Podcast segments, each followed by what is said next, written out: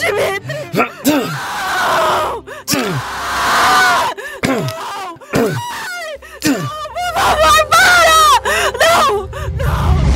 A história de hoje que eu tô trazendo para vocês é um caso de violência doméstica que ocorreu na Rússia recentemente, agora em 2017. E além desse caso, eu vou trazer para vocês também informações de como esse tipo de situação é tratado pelo governo da Rússia. Eu me chamo Fábio Carvalho, esse é o projeto Arquivo Mistério e esse podcast produz episódios de uma maneira onde eu tento ao máximo fazer com que vocês se sintam bem imersos nas histórias e para isso eu conto com a participação de diversas pessoas, principalmente na interpretação de personagens. Beleza? Então, vamos pro caso de hoje.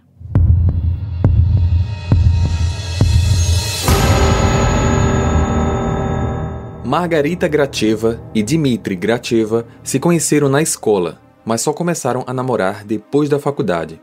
Ainda em torno dos seus 25 anos, eles se casaram e acabaram tendo dois filhos. O casal morava na cidade de Serpurkov, perto de Moscou, capital da Rússia. O relacionamento deles entrou em crise quando Margarita começou a trabalhar no departamento de publicidade de um jornal diário. Apesar de ser formado em psicologia, Dmitri só conseguiu encontrar emprego como motorista de empilhadeira. Como não conseguia trabalho em sua área profissional, ele começou a se sentir fracassado, a ter inveja da carreira da esposa e, com isso, passou a beber deliberadamente. Em casa, ele estava cada vez mais frio e distante, se tornando possessivo, ciumento e irritado. Em 2017, não se sabe a data exata, Dmitri viu uma mensagem comum no celular da esposa, só que ele a interpretou de maneira bem equivocada. Ô, Margarita, que mensagem é essa aqui? É do meu amigo, não tem nada demais aí. Como não tem nada demais? Você tá me traindo. Dimitri, eu não tô te traindo. Só que o seu comportamento está cada vez mais passando dos limites. Eu não consigo mais ser feliz com você. Eu acho melhor a gente se separar. Como é? Que separar o quê? Você é minha mulher. E se você estiver me traindo, eu acabo com você. Ainda naquele ano, quando ela entregou os papéis do divórcio, ele ficou com muita raiva e a atacou fisicamente. Além de deixar marcas no corpo, ele a ameaçou com uma faca. Ela resolveu ir à polícia fazer um boletim de ocorrência, mas o serviço prestado não a ajudou em nada. Ok, a ocorrência está emitida. Em até 20 dias nós ligaremos para a senhora para acompanhar a situação, tá certo? Ligar em 20 dias? Pelo amor de Deus, daqui para lá o Dimitri vai poder me matar umas 20 vezes. Senhora, as mulheres costumam sempre fazer esse tipo de denúncia aqui na delegacia. Depois de algum tempo, elas vêm e retiram. Não. Isso só sobrecarrega a gente com papelada desnecessária. Não, não. Você só pode estar de brincadeira comigo. Cinco dias depois, o caso foi encerrado por falta de provas e o marido foi apenas multado em 10 mil rublos, cerca de 560 reais, por tê-la ameaçado. Na manhã do dia 11 de dezembro de 2017, depois de deixar os filhos do casal no berçário, Dmitry se ofereceu para deixar a esposa no trabalho. Ela aceitou mas não demorou muito para ela perceber que ele a estava levando para um outro lugar uma floresta.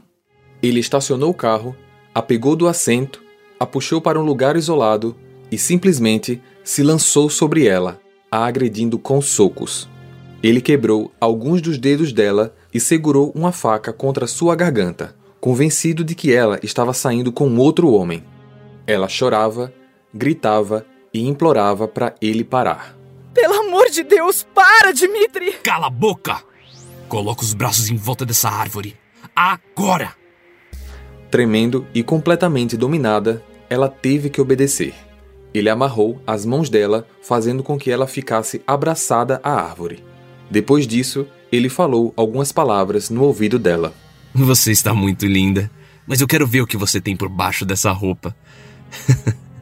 Se seu sutiã estiver combinando com a sua calcinha, aí vai estar tá na cara que você tá me traindo e vai ser hoje que eu vou acabar com a sua vida. Felizmente, as peças não estavam combinando. Contudo, isso não foi suficiente para cessar a fúria desenfreada por Dimitri. Ele continuava gritando, ameaçando e não conseguia se acalmar, até que num determinado momento ele tirou uma machadinha da sua mochila e começou a golpear as duas mãos da esposa. Para, Dimitri! Não! Não! Não! Não! Não! Não!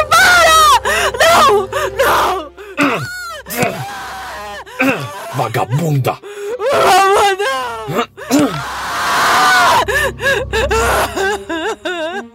O machado estava completamente cego. Ele chegou a dar cerca de 40 golpes, acabando por amputar as duas mãos de Margarita. Sem as mãos, ela acabou se soltando da árvore e tentou correr para se salvar. Mas ele, completamente coberto em fúria, pulou em suas costas e a derrubou. Nesse momento, ela parou de se mexer. Provavelmente desmaiou, e foi aí que Dmitri caiu em si. Ele parou tudo o que estava fazendo. Pegou a mão direita da esposa, colocou numa sacola, a levou para o hospital e depois se entregou à polícia. Uma equipe teve que voltar à floresta para procurar a outra mão da garota. Eles conseguiram encontrar e a mão estava preservada devido à baixa temperatura da época. Os cirurgiões do hospital realizaram uma operação milagrosa e única, tentando recolocar suas mãos. Infelizmente, os médicos só conseguiram salvar uma delas. A mão esquerda foi reconstruída e reimplantada, numa operação que durou aproximadamente 10 horas. Hoje, Margarita é capaz de fazer poucos movimentos com os dedos. Ela contou que acordou no hospital após a primeira cirurgia, esperando que o ataque tivesse sido apenas um sonho terrível mas depois percebeu que tudo foi real. Seus colegas jornalistas começaram uma campanha para arrecadar dinheiro para ajudá-la na recuperação. Pessoas do mundo inteiro fizeram doações e a campanha arrecadou cerca de 65 mil dólares, que foram usados completamente numa compra de prótese biônica para substituir a mão direita. A cirurgia foi feita na Alemanha. Próteses biônicas são dispositivos de última geração que, através de sensores superficialmente conectados ao músculo do paciente, capturam pulsos elétricos que possibilitam maior mobilidade e autonomia para pessoas amputadas. Considerada como a mais realista do mundo, a prótese biônica ajuda a restabelecer de forma natural o movimento fisiológico no membro amputado. Após confessar, Dimitri foi mantido na prisão aguardando julgamento. No interrogatório, ele disse ao detetive que sua atitude havia sido estúpida. As crianças do casal ficaram com a avó materna, Irina, durante a recuperação de Margarita. Eles não sabem o que aconteceu exatamente. Pensam que a mãe sofreu um acidente, pois Margarita não sabe como explicar o que o pai deles fez com ela. Só que este é um segredo que ela não conseguirá guardar por muito tempo.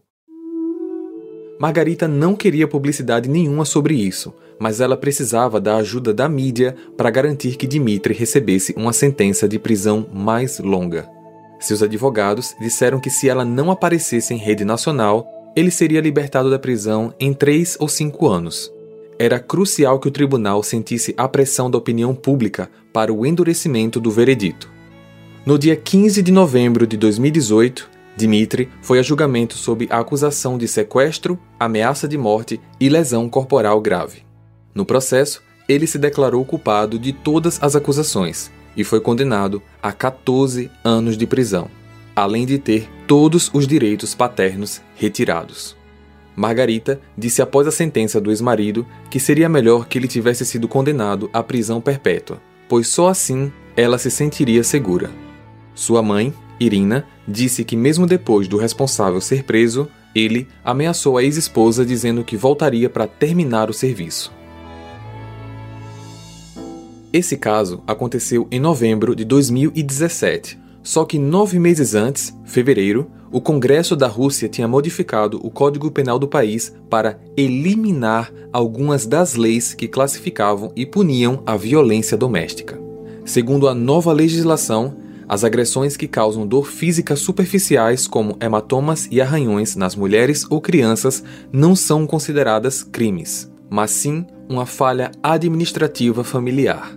As agressões só viram processo criminal caso haja reincidência, e isso só acontece se a vítima conseguir provar que foi agredida mais de uma vez. Essas mudanças retiraram uma proteção importante que as mulheres tinham e as deixaram mais vulneráveis à violência. Isso acabou motivando uma série de protestos pelas ruas do país. De acordo com as estimativas, mais de 600 mulheres são mortas em suas casas todos os meses na Rússia, cerca de 20 por dia. Já o número de mulheres feridas chega a ser incalculável. Poucos políticos russos consideram a resolução da violência doméstica uma prioridade. Oksana Pushkina é uma dessas exceções. Ela foi eleita em 2016 como membro do partido do presidente Vladimir Putin, mas o tratamento que deu às mulheres a transformou em uma rebelde entre os conservadores. Ela faz campanhas para a anulação das mudanças ocorridas em 2017 e tem como exemplo o caso público da Margarita, comprovado desde o início através do precário tratamento dado pelos policiais no dia em que ela foi registrar a ocorrência. Ela luta para que a Rússia adote uma legislação específica para violência doméstica. Existe um ditado muito popular na Rússia que diz: Se ele bate em você, então ele te ama. Isso retrata a cultura de alguns países a respeito da violência doméstica e demonstra o total descaso com que esse assunto ainda é tratado. Em 2019, Margarita, aos 26 anos, publicou um livro intitulado Happy Without Hands Feliz sem as mãos. No livro, ela relata detalhes do ataque que sofreu e sobre como foi a sua recuperação. Revela ainda que encontrou um novo amor e pretende se casar. O livro foi coescrito com sua mãe, que é jornalista e foi peça fundamental na sua recuperação. O objetivo do livro é ajudar mulheres que sofrem violência doméstica, incentivá-las a deixar seus maridos e que não é normal viver com uma pessoa dessa maneira. Embora Margarita tenha ficado com sequelas para o resto da vida, ela poderia ter tido um destino muito pior. Compartilha esse episódio para ajudar no crescimento do canal. A gente também está no YouTube se você quiser ouvir essas histórias com experiência visual e eu vejo vocês no próximo caso. Combinado? Até lá. Hey, você se interessa por crimes reais, serial killers, coisas macabras e tem um senso de humor um tanto quanto sórdido? Se sim, você não está sozinho. Se você precisa de um lugar recheado de pessoas como você, Venha conhecer o podcast Pátria Amada Criminal. Todas as semanas tentamos entender o pior da humanidade. Nesse processo a gente ri, chora, fica brava, fofoca, porque afinal de contas é assim que a gente fala quando está entre amigos. Suas novas melhores amigas trevosas estão aqui no Pátria Amada Criminal.